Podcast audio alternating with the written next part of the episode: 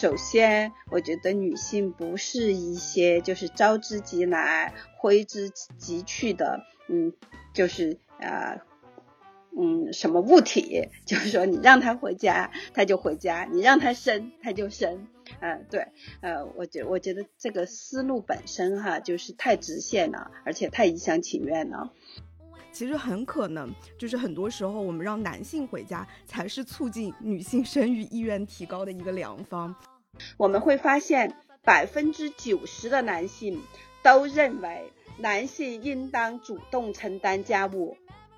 但是现实呢，是百分之七十的家务是女性在承担。那家务劳动不光是呃无偿，评价也很低，会认为哎呀是家庭是拖累，呃是那有你有家务，那就意味着你在工作上可能会分心，你可能在事业上没有什么追求，呃或者是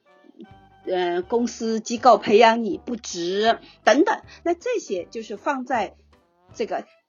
家务上的这些东西，实际上一起都造成了一种我们叫做叫所谓的母职惩罚。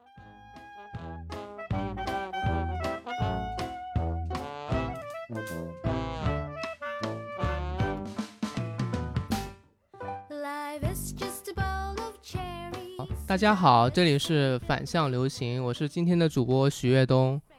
我是青青子，我是张婷。今天呢，我们请到了冯源老师，她是我们中国女性权益的践行者。我们因为我们今天会聊到的话题是低生育率，这个话题呢，跟我们的家庭、跟我们的女性的现状也是有紧密联系的。所以，呃，请冯源老师跟大家打个招呼吧。好，大家好，各位好。嗯，很高兴今天在这里跟我们一起来探讨大家共同关心的生育的问题。对我们之所以聊这个话题呢，也是因为最近就是昨天，呃，第七次人口普查的数据可终于出来了。就我可能先会给大家稍微介绍一下这个情况啊，就是呃，根据我们的第七次人口普查的数据，全国总人口大概有十四亿一千一百七十八万人。然后呢，年平均增长率为零点五三，然后比第六次人口普查增长了百分之五点三八。呃，数据表明，中国人口十年来一直保持着一个低增长、低速增长的一个势头。其中呢，总人口的性别比为一百零五点七，略有降低；而出生人口的性别比为一百一十三点一百一十一点三。中中国的男性比女性多出了三千四百九十万人。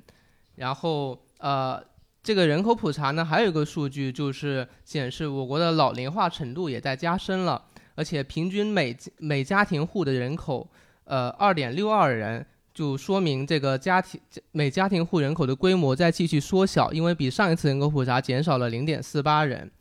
呃，除此之外呢，还有一个数据就是二零二零年我国的育龄妇女总和生育率为一点三，这已经是处于一个比较较低的水平了。所以呢，呃，其实在这次人口普查数据出来之前，我们就对低生育率有过很多的讨论。比如说，那个梁建章跟李铁啊，在网络上已经引起了很大争议了。而且，呃，昨天呢，昨天在微博上，梁建章还说，就是我们要生一个孩子要奖励一百万元，也引起了很多人的热议啊。其实低生育率这个问题，它不只是中国的问题，它也是全世界很多发达国家和发达社会都面临的问题。比如说，最近就有个新闻，就说美国的那个疾病控制与预防中心就发布报告说，美国的呃二零二零年的生育率比去年下降百分之四，总和生育率为一点六三，这也是美国的历史新低了。而且呃，像我们东亚可能更熟悉这个低生育率的话题，韩国的总和生育率已经连续两年垫底了。据韩国统计局的数据显示，韩国2020年的总和生育率为0.84，已经连续三年低于一，而且韩国还出现了死亡人口出现新生人口的情况，所以有人就会说，韩国是有可能会成为第一个因为人口问题而从地球上消失的国家。而日本呢，也是著名的老龄化社会了。二零二零年的出生人口仅为八八十四点八万，比上年减少了一点七万，这也是该国一在一八九九年有统计数据以来的最低值。当然，这只是一些比较宏观的一些统计数据这些层面。所以，当我们回到个人生活的话，我不知道在大家的日常生活中，大家对这个低生育率的现象有什么样的呃个体的经验吗？或者一些呃体会吗？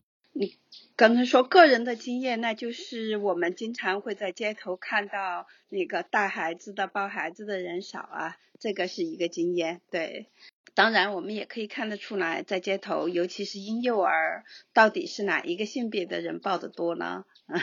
生孩子是只能女性生，但是带孩子，任何性别的人都有，嗯，都可以带。对，这个我觉得是一个个人经验，就是带小小孩的人是哪个性别的多，还是女性多，多很多。嗯嗯，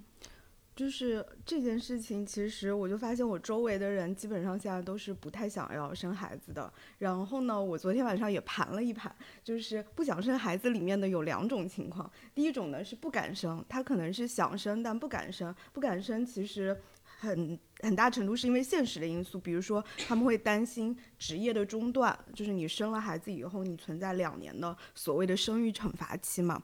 我昨天还问了一下我的朋友，他们有人就是说，他们觉得自己没有办法给孩子一个很好的未来，因为可能自己去解决自己的温饱都是一个问题了。然后最后就是还有一种情况是，今天其实。嗯，年轻人他的流动性还挺大的。然后我周围有些朋友，他就说，觉得现在的整个生活状态其实是不太稳定的，所以他也不知道可能一年后、两年后他会去哪个城市。他会觉得，如果现在生孩子，他可能也不太好，因为如果你生了孩子，你其实是需要给孩子一个相对稳定的一个生活状态的。嗯，然后这是一波就是不敢生的，然后还有一波其实是不愿意生的。那不愿意生的，他可能因素也有很多，比如说他可能从小就不愿意当母亲，然后还有一些，我周围的确是有一些女性朋友，她是因为接触了一些呃女权主义的理论，然后对母职也好，对呃女性的性别角色也好，这种身份也好，有一个反思，然后他们就对生育这件事情其实是持有一个更谨慎的一个态度，所以我周围大概不想生的是这两种情况。呃，我的观察就我身边的朋友是有生了小孩的，当然也有坚决不生的。但一个比较明显的变化是，嗯，大家对于生育的态度处在越来越大的分化之中，就在恋爱、亲密关系、婚姻、生育这几个节点的选择上，就岔路越来越多、越来越细，每个人都在摸索走自己不同的路。嗯，有很多朋友经过认真思考之后选择不要小孩。呃，也有选择一段稳定的亲密关系，但不想要结婚的，还有不想要结婚但是想要小孩的，就是各种各样的选择非常多。就之前更多人会按部就班，到了年龄就结婚生子，选择是比较趋同的。但我现在观察是各种各样不同的选择会越来越多了，嗯。岳东，你呢？你周围，因为你是我们本场唯一的男性。对我，我个人的感受也是，就我身边的一些很多朋友都想选择丁克，这个数量是比较多的。呃，这也是一个呃体体会吧。对，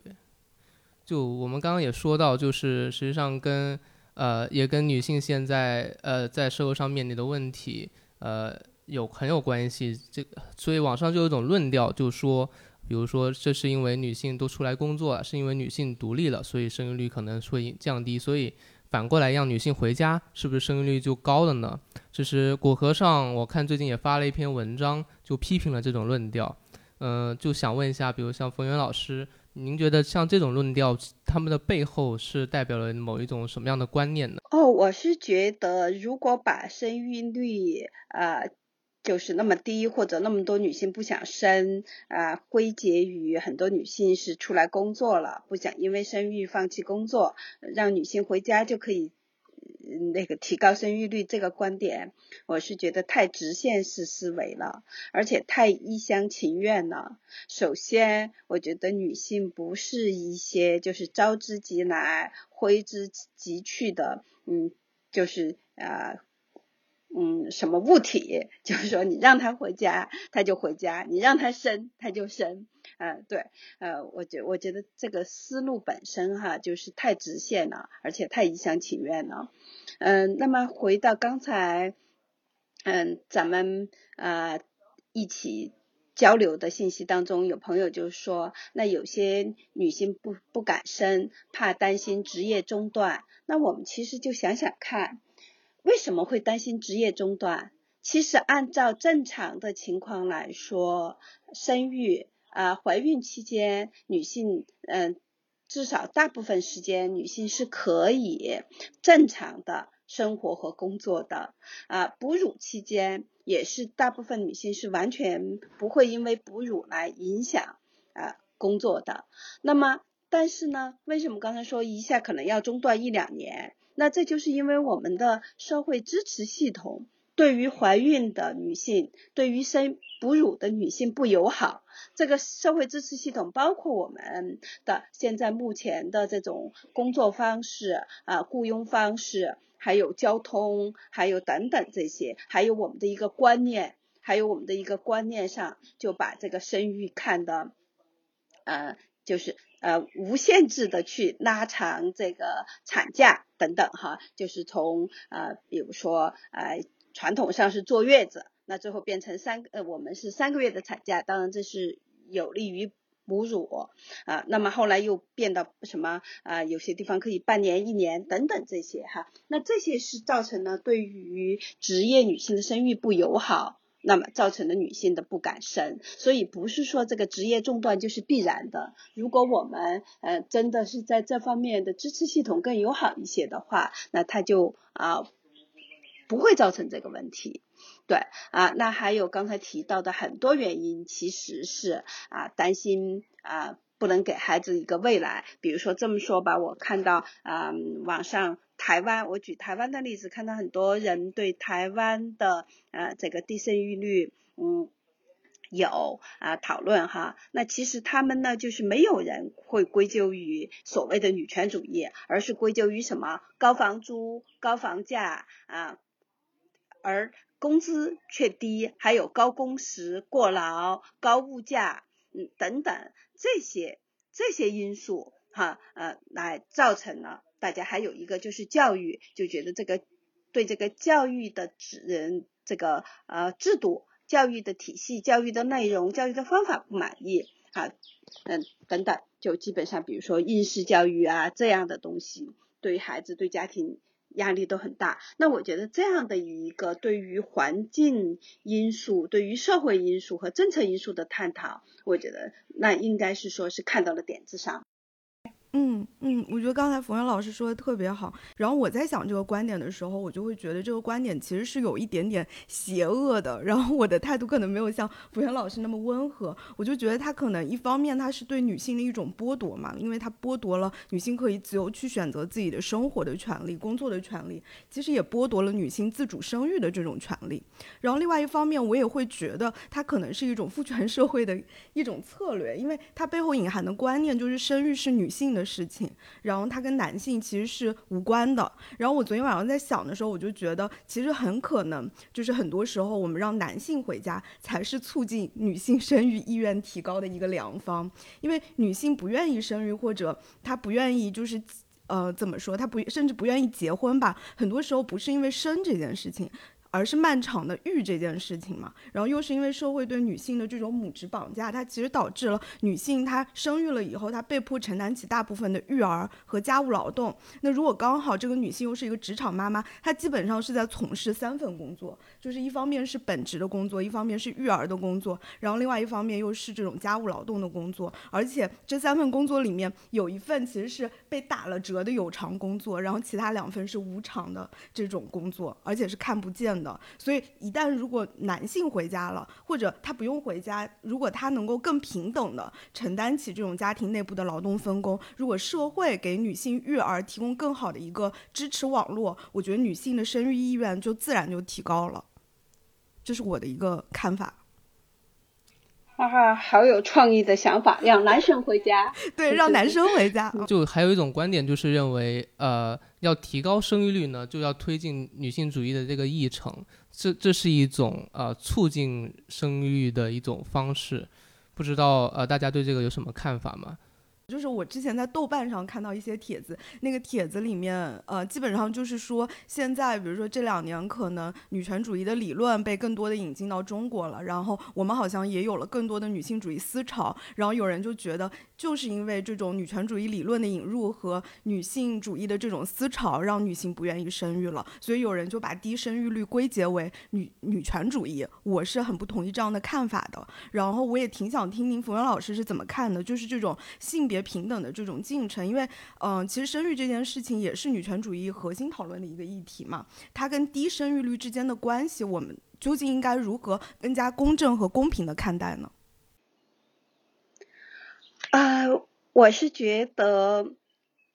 其实你们刚才说到的一个观点，我特别同意，就是说，只有提升女性的权益，啊，实现。性别平等可以让生育率回到正常，或就是说可以让大家不用为生育担心。呃，为什么说提升女性的地位，促进性别平等，可以让女性啊，就是生育率相对来说正常呢？我觉得首先我们要看什么叫低生育率，呃，那。和传统上过去女性生三个、四个、五个那相比，那是那种情况下，呃，就是大家不能够实现自己有计划的生育，比如说缺少呃这个呃避孕的理念啊，缺少这样的避孕的一些啊呃就是措施哈，跟这个是有关。那那个是。那个是不受控制的生育，但是也是违反嗯女性的意愿，而且呢也是从啊整个的社会可持续来说，也是影响可持续发展。所以呢，一般都是把正常的生育率啊。就是都认为，就是人口可以是一个替代，就是说出生的人和呃死亡的人哈，就社会上维持在一个平均的状态，就相当于所谓的一个女性生啊一个生将近两个孩子哈，平均这样的话呢，算是一个正常的状态。那我们可以看在世界上哪一些国家这个状况还挺好的，那我们可以看到，正是性别平等做的比较好的国家，这个问题。比较好，比如说北欧的国家，他们在性别平等方面做的不错，是全世界哈一直是领先。从七十年代以来，那他们的生育率呢，基本上也还算是呃，就是呃一个女性吧，生至少是差不多一点五以上哈，就是那。他们为什么能够做的这么好呢？那就是从国家方方面面，不光是在生育方面，比如说他们的嗯那个啊幼儿托幼设施等等这方面，还有男性分担家务这方面，这些还有妇女的参与社会，包括妇女参政，他们的妇女参政率也差不多到了，就说参政的呃人当中，从政的人当中，性别也基本上是平等的。不管是从政府的部长，再到一个社区，哈。所以呢，我们可以看到，它这是一个好的例子。那但是呢，我们也可以看到德国的例子。德国是在发达国家，它的生育率其实是相当相对来说比较低的。其实德国政府也有很多支持生育的措施，包括给那个出生的孩子就给他们发补贴，生一个发多少欧元，生两个又提高，生三个又提高。但是这种政策为什么不太有效呢？那我们就可以看，他这种发补贴的这个政策，他没有去改变社会对女性的更多的支持系统。比如说，我们刚才说托幼、幼儿的教育、男性分担家务，如果在这些上面你没有有效的去改变，改变还是让我们刚才说的育的这个任务，更多的是在女性身上强化的是这种性别的传统的社会的性别的分工，那他的这个鼓励生育的政策就不奏效。嗯，我觉得福阳老师，您是不是最近也在看那本《职场妈妈生存报告》？因为我看了那本书，然后那本书里面，他其实那个作者就是去采访了一百三十五位职场妈妈嘛，然后也去分析了，就是包括美国、德国、瑞典四个国家四种就是家庭福利政策的一个模式嘛。然后我当时看到瑞典的时候，我其实嗯跟冯源老师刚才说的感受非常相像，因为瑞典它是全球应该是性别最平等的一个国家，然后它也是一个高福利的一个国家嘛。然后我看了他的那个对于女性生育的那个政策，其实是做的非常好的，就是它覆盖全国，就是高质量的这种公共儿童保育的服务。然后它整个育儿假也都是倡导男女平等的。我这边可以举个例子，就是所谓的产假，呃，瑞典的政策是夫妻共同拥有四百八十天的产假，并且而且是平均分配的，就是每人八个月。然后你怎么休这个产假是很灵活的，可以选择比如说兼职，或者是每周工作几天。然后去延长产假的整个总总的时间，所以在瑞典，女性在结婚之后其实很少会辞职，就是她不会面临，比如说我刚才提到我周围朋友的那种困境，就是说我可能生育了以后，我就存在职业的中断，因为职场妈妈在瑞典其实是一个非常普遍的一个存在，而且也是因为她这样的一个呃。性别平等的这样的一个基调，跟国家非常好的一个，嗯，怎么说性别的一个制度保障吧。然后在价值观上，其实瑞典也是把家庭放在第一位的。所以，我们从这个例子里面也可以看到，其实，嗯，我们去推动一些女性的解放也好，女性自身权利的保护也好，其实对提高生育率来说，可能是一些更更为正向的一个作用吧。嗯，对，我想起来，我呃前两天刚刚看到过一个国家统计局调查的数据，是说，呃，咱们国内育龄妇女的生育意意愿子女数，呃，是一点八，就是对比它实际的那个呃生育率，总和生育率的话，说明还是有一些生育的意愿和生育的潜力是没有实现的，所以还是需要更多这种结构性的支持和改善。会帮助呃女性提高她们的生育意愿，对，嗯，但是其实瑞典好像，因为我看了那本书，他说这样的一个福利制度，它其实也是有一个弊端的，因为它默认就是双职工这样的一个模式是整个社会的主流，所以有时候单亲妈妈或者是家庭主妇在瑞典社会其实也存在被边缘化的一个现状，所以可能每个国家，我觉得一是它的国情可能不太一样，然后各种政策它其实，嗯，就。不会有一个政策，它是完全完美的，它可能都有利有弊，需要是有一个系统性的一个设计。可能很多国家其实都会有类似的补贴生育政策在，但不一定能够取得有效的成果。它是需要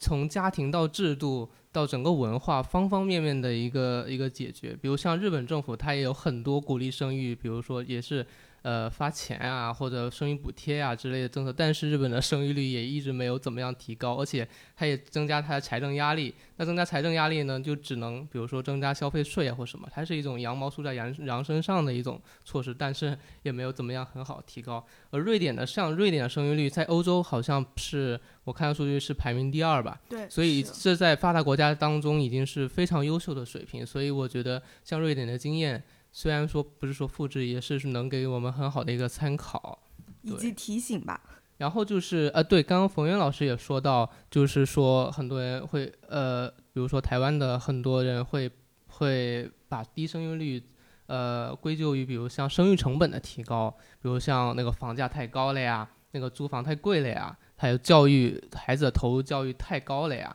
就是这个问题也是很多人提及的，因为我看网上很多人就说生不起，就生不起这三个字反而成成了成为了一个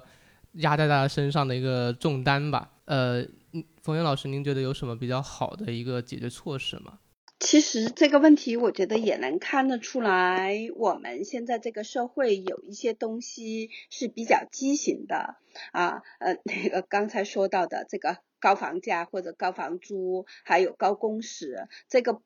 这个是，嗯，不光是说生育的这个成本，它就是大家的这个代价就付不起，还不是说养，这里不是说养不起，是没有条件啊去。啊，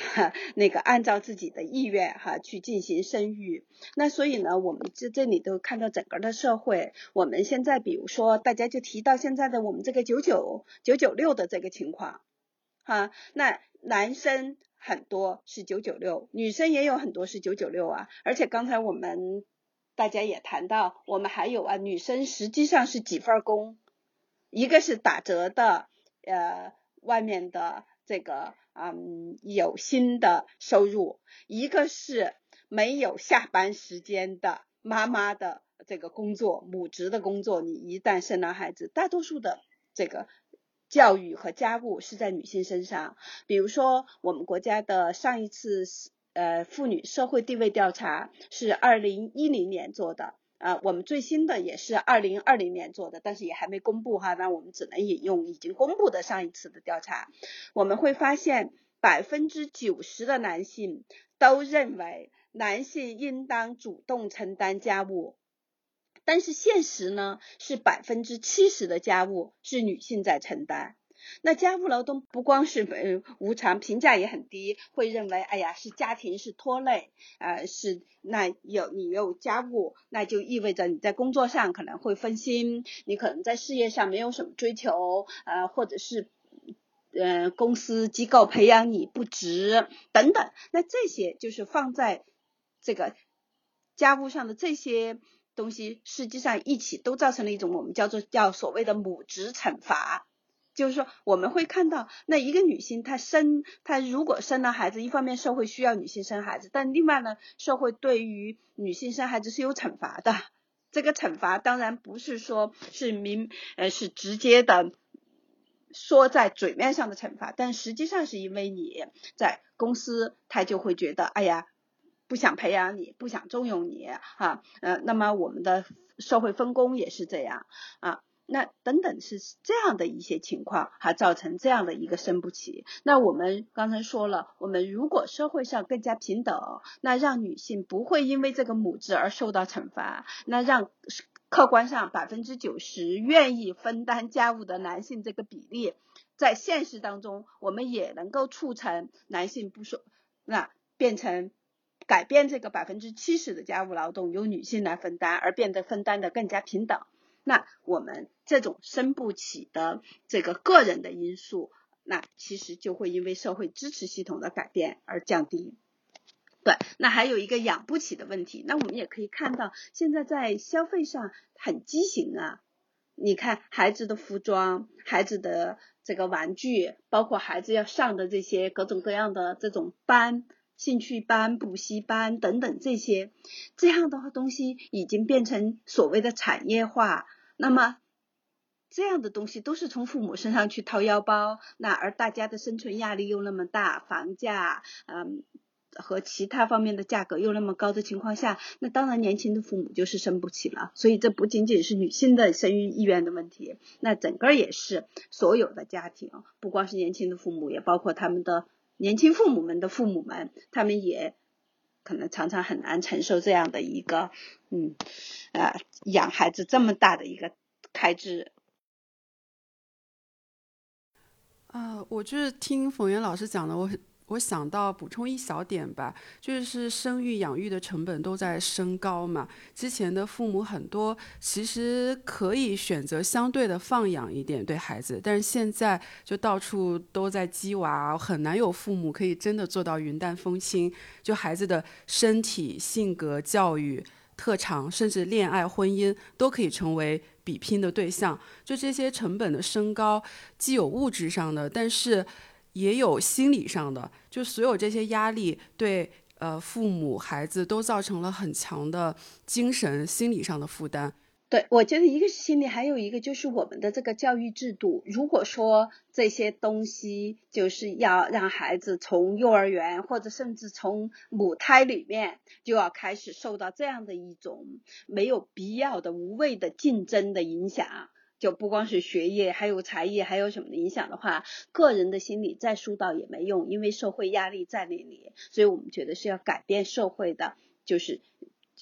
人才评价体系这种升学呃的体系。嗯，对，把教育的变成真正是一种公共资源、公共产品、公共服务，而不是一个产业。嗯，对，这种结构性的东西支持和改善还是更重要的。嗯，对，就像现在说内卷嘛，就是我们这个内卷没有一个退出的机制，所以孩子们从小就被鸡娃，就他成了一个投入的一个无底洞。那当然，对每一个家庭、每个人来说，他负担都是极大的。不仅对于孩子来说，我觉得孩子在里面也很无辜的。对，所以我就会觉得，他的确像冯阳老师说的，就是他的观念不仅仅是这种生育的观念，他还还可能就是整体整一个社会的这种文化观念，他现在的确存在着。就是比较畸形的一个状态，包括现在，就是每个人他对自我的期待也会非常的高嘛，所以他对孩子的期待其实比以前父以前就是上上几代际的父母可能会更高吧，然后这样他的整个育儿的压力也是非常大的，所以有时候我觉得他一方面是生育成本变得高，第二个方面他可能是就是生育的压力以及对孩子的那个期待，它转化为对自我的一种压力，所以他也有一种。就是怎么说，真的是就是 内卷，自我的那种内卷。然后冯源老师刚才还提到一点，就是说，嗯，女性她一旦进入生育。期它就会呃存在一个母职惩罚嘛，然后我也是呃之前看到，比如说呃有些数据可能大家都不太了解，就是女性她所面临的那个生育惩罚到底是什么样的。就是我记得去年智联招聘它其实发布了一个报告，叫做《二零二零中国女性职场现状调查报告》，然后在那个报告里面，它就显示说，职场女性她遭受的很多不公正，就是因为生育问题。然后它里面有一些数据，就是比如说百分之五十八点二五的女性，她遭遇了应聘过程中被问及婚姻和生育状况；然后百分之二十七的女性，她遭遇了求职时用人单位限制岗位性别的状况；然后还有百分之六点三九的女性，她曾经遭遇婚育阶段被调岗或者降薪的状况。所以，其实一个女性她可能并没有打算生孩子，但她一旦进入了那个就是职场，她在就是被。她她在应聘的那个过程当中，可能 HR 就会问你，你是不是打算在近五年内生孩子？这其实变成了一个隐形的对女性的这种呃，怎么说被对这个性别的一种压力。对，其实我们从最新的那个调查数据、人口普查数据里面的那个出生性别比，也可以看得出来，大家传统社会依然有这个影响力的存在，就是那个出生出生性别比依然是男多于女的，呃。就是是我看是一百一十一点三，也就是说每有一有一百一十一点三个男婴诞生，就有一百个女婴诞生，这个比例，呃是比较悬殊的。其实现在男性比女性已经超，已经多了三千多万人。就想问一下冯源老师，就您怎么看待这个出生性别比失衡这个问题呢？对，其实出生性别比失衡是最集中的反映了重男轻女。最集中的反映呢，那个其实女性的价值比较低啊，她不然的话，你要说呃，那如果真的一切都平等了，那就是生男生女都一样了。所以呢，呃，不管我们口头上哈，不管每个个人还是更多更广的社会上说，哎呀，男女已经平等啦，男女都一样，但是就从出生性别比这一个试金石。就能够看出来，哎，那大家为什么还是愿意要男孩？比如说，我们知道很多人说，哎呀，要男孩，嗯，呃，其实是啊，那个所谓的农村地区。其实我们要看到中国啊人口性别比失衡的情况，最早其实不是从边远落后的农村地区，而是从一些呃。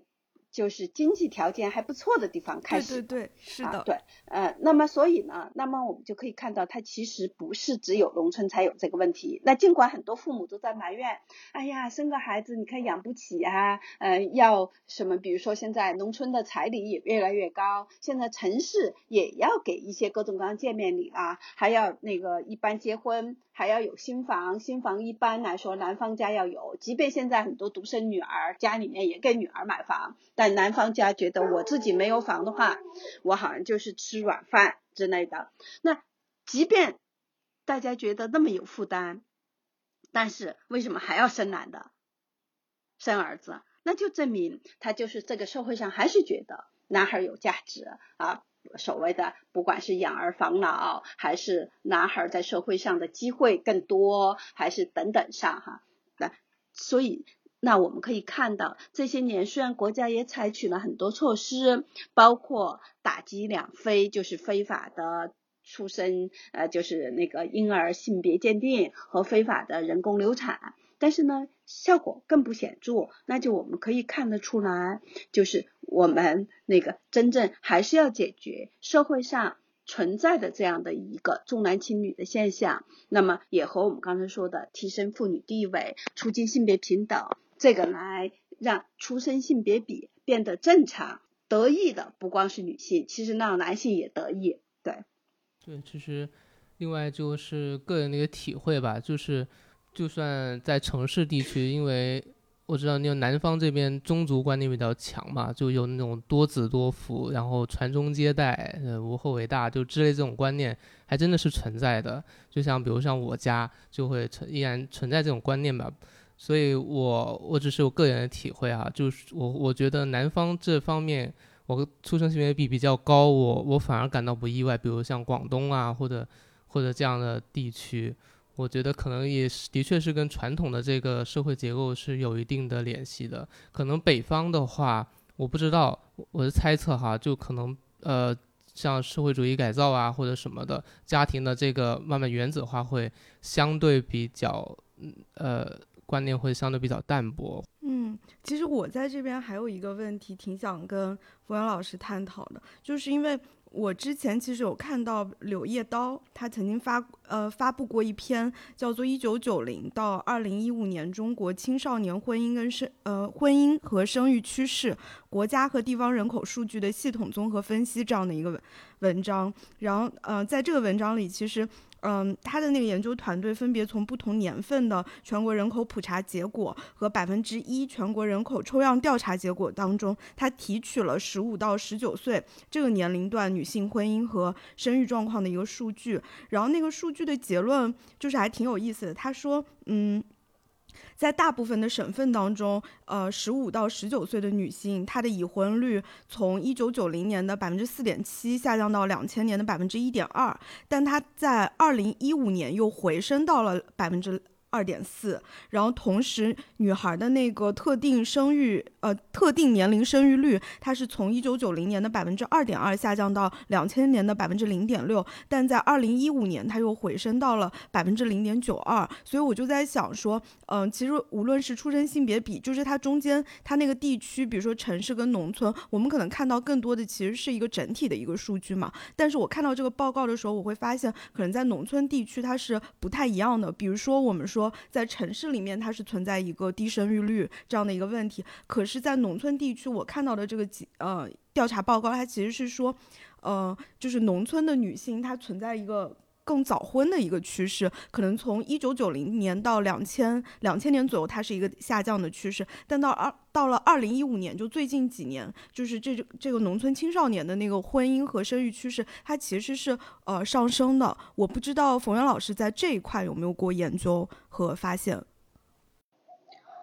哦，这个当然是牵涉到另外一个问题。我觉得，嗯，就是我们其实，在二零一五年开始也做了一个全国，嗯，就是女性的早。我早育的这样的一个问题的一个摸底，也是从呃官方的这个数据当中就看出来呢。嗯，其实咱们是这样，我们中国呢是不承认早婚的，因为我们的合法婚姻是必须要到民政去登记。那民政呢不到年龄的人他是不会给你登记，所以呢对事实的婚姻咱们法律上是不承认的。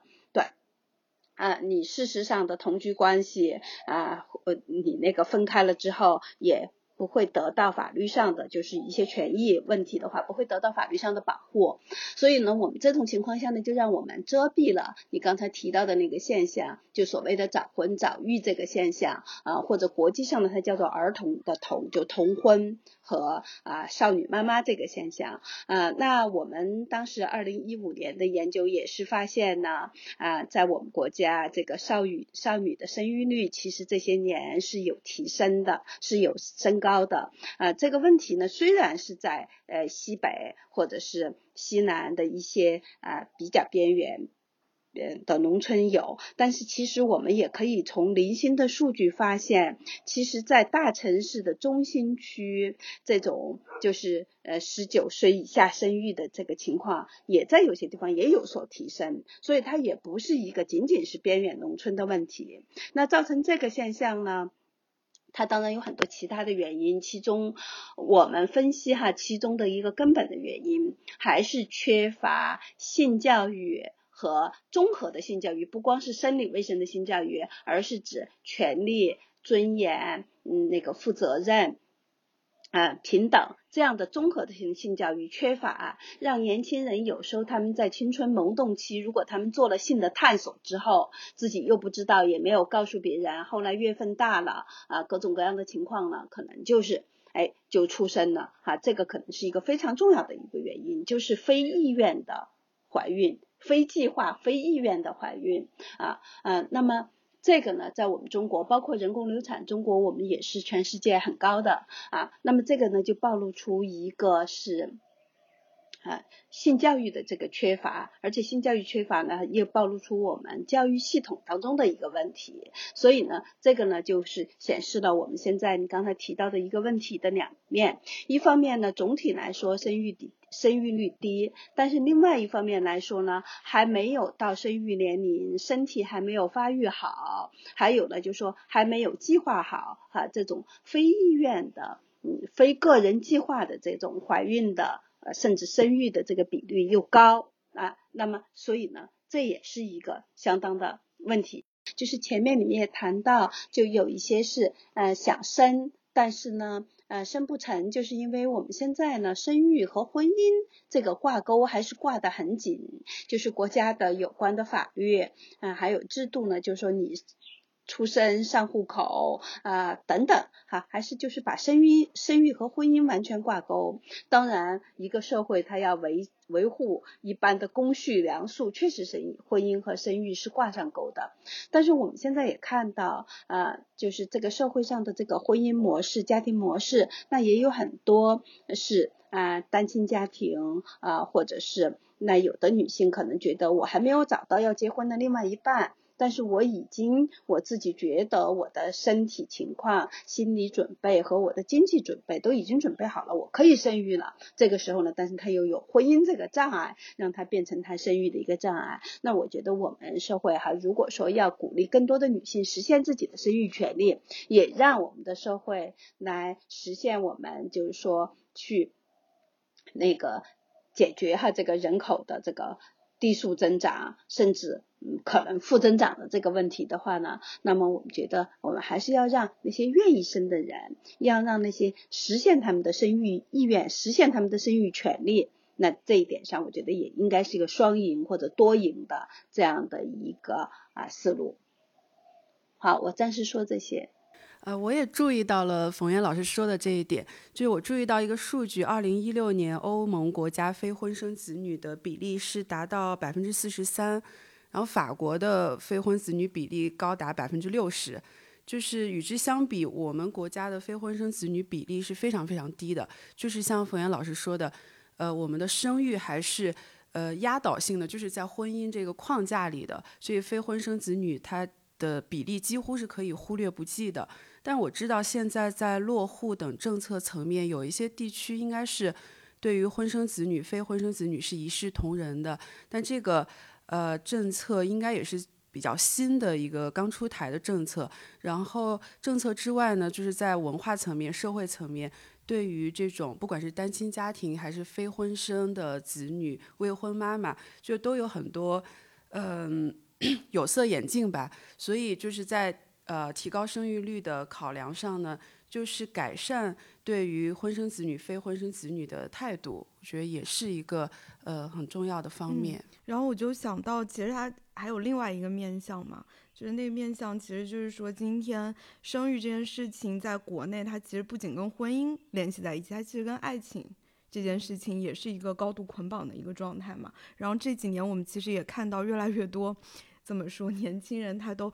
不仅是不愿意结婚了，甚至已经进入到我不想要恋爱了。然后之前就是这两年应该出了挺多书，也是跟这方面是有关的，就是城市里面的所谓的单身独居潮嘛。有一本是《单身社会》，有一本是应该是《单身女性时代》吧。然后我我其实还挺想听听冯源老师是怎么看这种低生育率和这种单身这种这。风潮之间的一个关系，以及其实不仅仅是单身，我们也会发现周围越来越多的人，他可能进入婚姻之后也离婚了。然后我看到一些数据，就是说中国的那个离婚率也越来越高了，所以政府才出台了那个离婚冷静期的一个政策嘛。所以我觉得这几件事情可能都是一个相关的呃状态，他们之间也都是有一些联系的。不知道冯源老师是怎么看待这几件事情的一个联系的？啊，挺好的问题。呃，我呢是想澄清一点哈，就说高离婚率啊，不一定意味着那个，就说那些是高不婚率，就是那些离婚的人，他不一定是和高不婚连在一起。有的人他离婚以后，他可以再结婚。对，嗯，当然，呃，你刚才说的这个啊。就是对单身生活的肯定啊，还有就是害怕恋爱、害怕结婚，嗯，或者是没有找到合适的恋爱对象，没有找到合适的这个婚姻对象而不婚的这个些人呢，确实比过去还要有提升。那我觉得这个呢，它是一个社会的。嗯，趋势，因为这个社会的发展的趋势，就像我们刚才也提到，流动性也很强。那现在的很多工作机会呢，也让很多的年轻人他可能不一定是和父母一起居住。我们这一次的这个嗯人口普查也看到了，我们家庭户的这个平均家庭户哈是不到三人。那我们其实这个。调查它没有公布，比如说我们一人户的家庭或者一人居住的家庭有多少？其实呢，我们可以看到，随着社会的那个发展，很多人独立的生活，而且要离开原生家庭找到工作机会，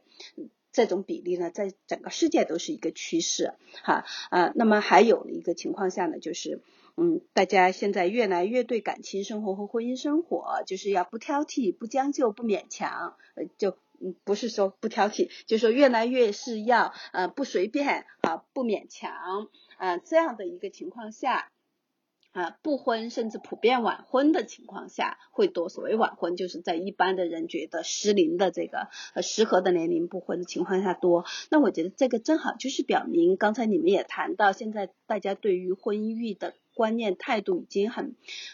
分化在细分，在很多人在不同的摸索自己的人生道路，所以我觉得我们社会呢，就是应该还是在这个点上上，我们应该是就是说，呃，要超越跳出过去的那个僵化的这样的一些婚育观，包括一些社会的这样的一些那个对生活方式这种僵化的一个态度，要更加。就是尊重每个人的个人的这个选择哈和个人的情况，嗯，我觉得改变所谓的剩女剩男这样的话。啊，呃，就是，而且呢，还有在嗯生育这个问题上呢，也要去改变我们传统上过去的那个观念。过去观念就是说，哎呀，嗯，超过比如说三十岁就是高龄产妇，超过三十四岁，嗯，那对胎儿就都不好，超过四十岁就怎么样？其实这些宣传呢，我觉得一方面它可能有它一定的生理学上的根据，但另外一方面，我觉得它也是夸大了这样所谓的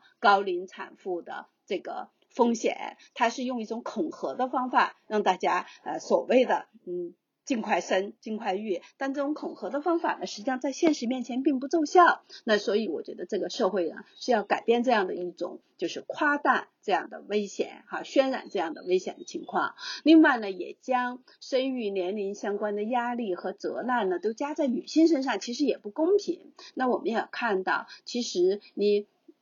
那个高龄生育。对男性，嗯，对，就说男性高龄生育，其实他可能也会对伴侣、对新生儿也有不少，就是嗯直接的或者是间接的负面的影响。但是呢，这些负面的影响也可以进一步的推用可以采用的检测或者预防的方式，哈，就是来嗯来避免减少让两性呢。在不得不晚婚晚育的情况下，仍然可以实现他们的生育意愿的这样的一些那个呃健康医疗上面的支持。另外呢，一个也还要改变一个，就是对于所谓的完美的婴儿、完美的人的期待。其实我们人哈没有完美的，实际上是就是说。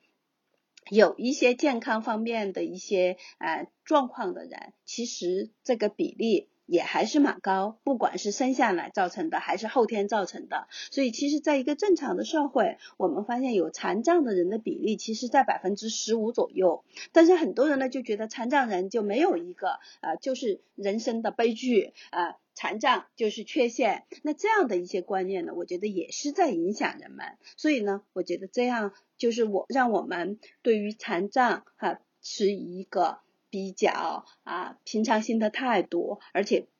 是一个平等的非歧视的态度，而且呢，就是也可以有利于促进大家的这个生育意愿的这个实现，促进生育权利的实现，以及促进啊我们人口增长的这样的一个期待。冯源老师提到呃晚婚晚育的问题嘛，我想到呃就是应该是今年年初的时候，就是某专家应该在二月份，某专家就是 提到一个呃，如今城市剩女多，然而农村剩男多，然后他说可以将农村的剩男进行技能培训，输出到女性集中的城市。让这两波人群可以进行什么资源整合？他这个建议和言论一出，就是引起了很多网友的这种大跌眼镜，大家都非常的呃诧异。但这个嗯笑料或者谈资之外呢，就的确是让我们看到，呃，在择偶这件事情上，就的确还存在着。嗯，比如说男性他总是想要习惯性的去找，比如说在地位或收入各方面稍微弱一些的女性，然后女性呢可能又想要，呃，找习惯性的找在收入或者地位上面稍微 高一些的男性。我记得我们之前是不是在虎扑直男那期节目里聊到过的？就背后是很多很多的死结，就是只有一点一点的去解开，就是慢慢的去找到突破口，就。这些生虽然我们是在谈生育，但是会觉得跟背后所有的这些性别相关的观念纠缠在一起的问题都是相关的。嗯，我自己是觉得今天可能它整一个社会也好，文化也好，生活也好，都发生了很多的变化。但是我们对很多，比如说包括爱情的理解、婚姻的理解、生育的理解，都还停留在很早之前。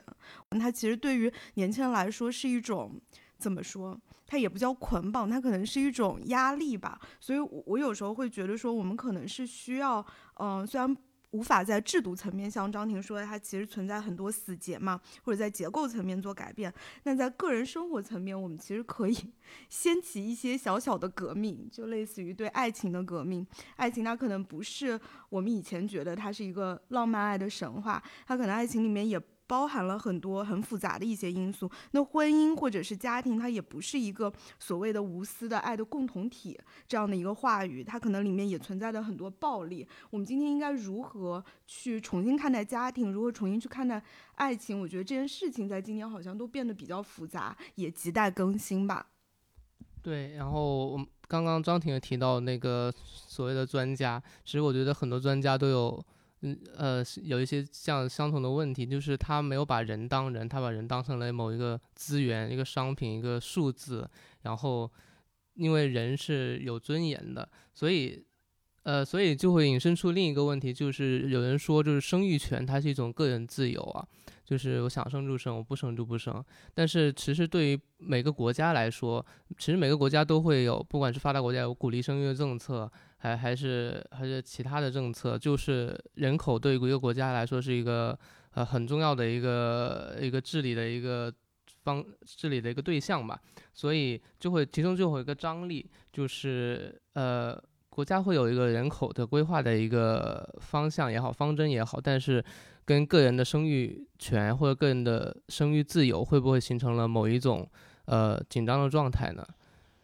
对，我觉得我们刚才谈到的很多问题，就是呃谈就涉及到了这个张力哈。那我们就希望呢，这种就是呃像国家的政策啊这些来松绑，来更加的去因应这个时代的变化和呃育龄啊的人口的这个情况，包括他们的观念、他们的生活方式、他们的生活状态来调整啊。那么同时呢，我们刚才也大家也谈到，我们个人上也要有一些小小的革命。那我们其实大家，如果我们不呃不呃就是不遵循这样的一种所谓的市场逻辑，那其实市场它也要被迫也要按照我们的买方哈来调整。那所以我们的个人革命也可以来产生这样的一种影响。对，另外一方面呢，刚才也提到那个婚育上面现在有很多是这个传统的性别规范，就是男性他就是要找方方面面比自己条件弱的女性，为什么？这样才能够配合所谓的男高女低、男主女从这样的一个观念。那女性也是要找方方面面都比比自己好的。比自己强的、比自己高的男性，为什么呢？这也符合，这也是符合我们传统的性别观念上面，把女性变成就是女性是一个好像要找男人是要找靠山啊，或者是要心理上，就是我们虽然方方面面别的强大了，我们心理上还是觉得，哎，男的还是应该比自己强，呃，需要的时候有一个肩膀可以靠一靠。那我们其实如果大家都用平等的这个观念来看，彼此是独立的，但是又是相互支撑的这样的一个关系。不管是在恋爱，还是在婚姻，还是在就是生育呃的时候寻找合作生育的合作者方面，大家都可以打破这样的一些性别成规，那我们的这个问题呢，可能也会要好一些。对，嗯，当然还有刚才说的年轻人由于工时长，九九六啊，还有工资低。过劳等等这些方面，那影响我们实现我们的生育意愿和生育权利。那其实这也需要国家和去引导公司哈，引导这样的一个产业来改变这样的一些情况。所以我觉得这样方方面面的加起来，我们才可以让啊这个社会真的是有一个从个人层面上、从性别层面上、从国家和啊这个。育龄人口的生育意愿上都达到一个共赢的状态。我想起前两天就是看的一本书里的讨论，他就是提到，呃，大脑才是人类最重要的生育器官。就是我理解这个意思呢，就是一个启发，可以是，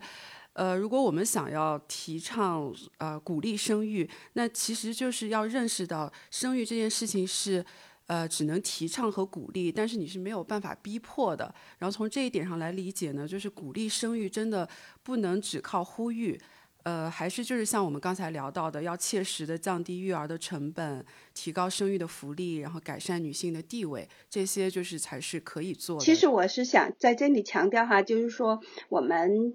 这个讲所谓生育的福利，不是说要国家的一味的加大的支出，而是说我们要调整。比如说你现在，呃，就是，嗯，比如说要增强托幼设施，让男性分担这个家务、分担育儿等等。而这个福利不是说那个一味的扩大支出，而是减少对女性的母职惩罚。其实，另外一方面，就是因为我当我们看到这个报告的时候嘛，其实因为它已经过了那个警戒线了吧？这次它总和生育率是一点。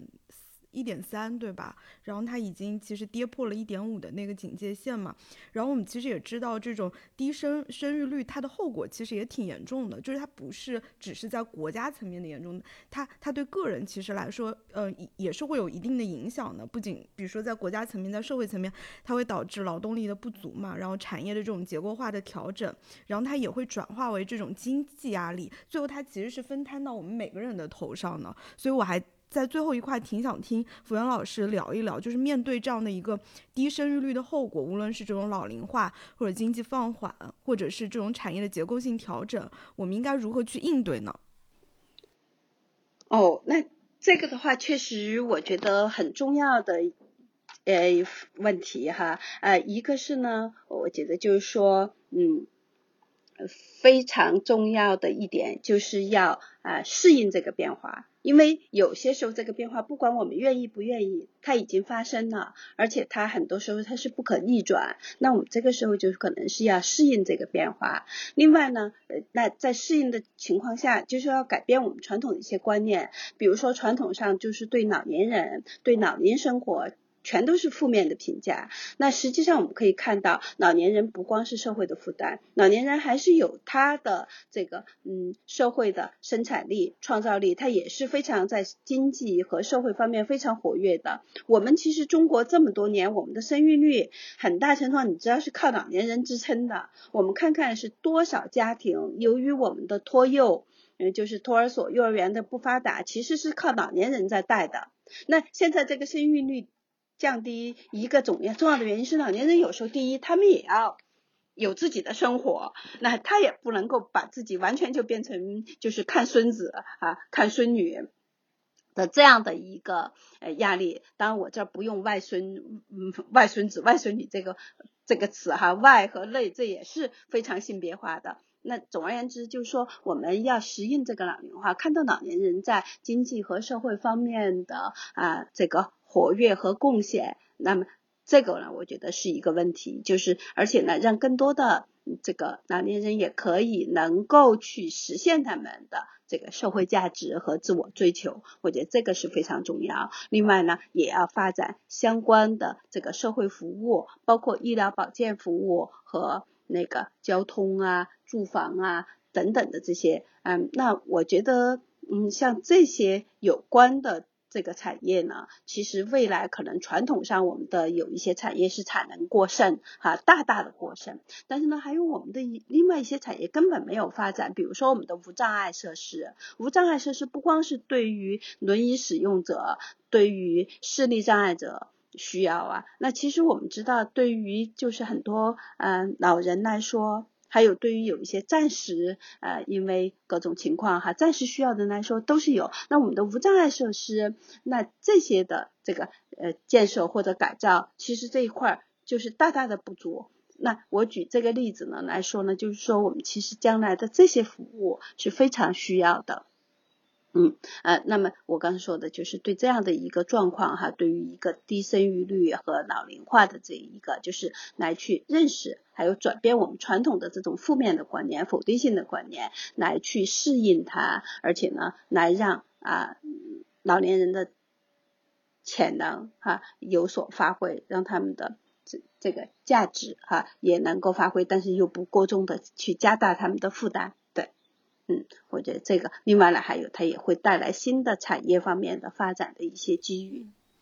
对，我觉得刚才冯源老师说的还挺好的，就是我觉得整一个可能面对这种低生育率以及它所带来的后果，社会可能更多的要做的是适应和改变，就包括整体的那个就是公共服务的设计上，它可能需要更有兼容性，就是它的那个社会设计，它不是只为单独的一群人而设计，它可能需要为。老年人设计需要为男性设计，需要为女性设计，需要为孕妇设计。它其实应该考虑到方方面面的这些因素。然后我觉得在这方面，其实日本其实做的还挺好的。包括我我之前去日本玩的时候，我就会发现日本的很多呃便利店也好，商店也好，甚至餐馆也好，它里面很多服务员是老年人。然后在中国，其实我们会发现说，呃，好像这种老年人还在从事就是一份全职工作的，其实是相对来说比较少的。大部分时间他们可能都是在帮自己的孩子带孩子，对，帮自己的孩子带孩子的孩子。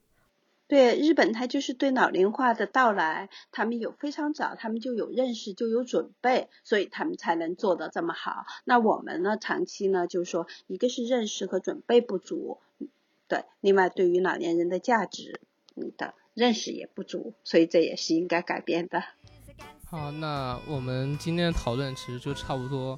到这里，对我们今天讨论也有很多 很多的丰富的成果吧。就是对在宏观上面，一方面我们是要建构一个对女性更友好、对生育更友好、让女性更有尊严的一个社会。当然，在微观层面上，也是我们刚刚所说的，可能需要一些观念上的革命吧。这也是我们自己能够力所能及、能够做到的。然然后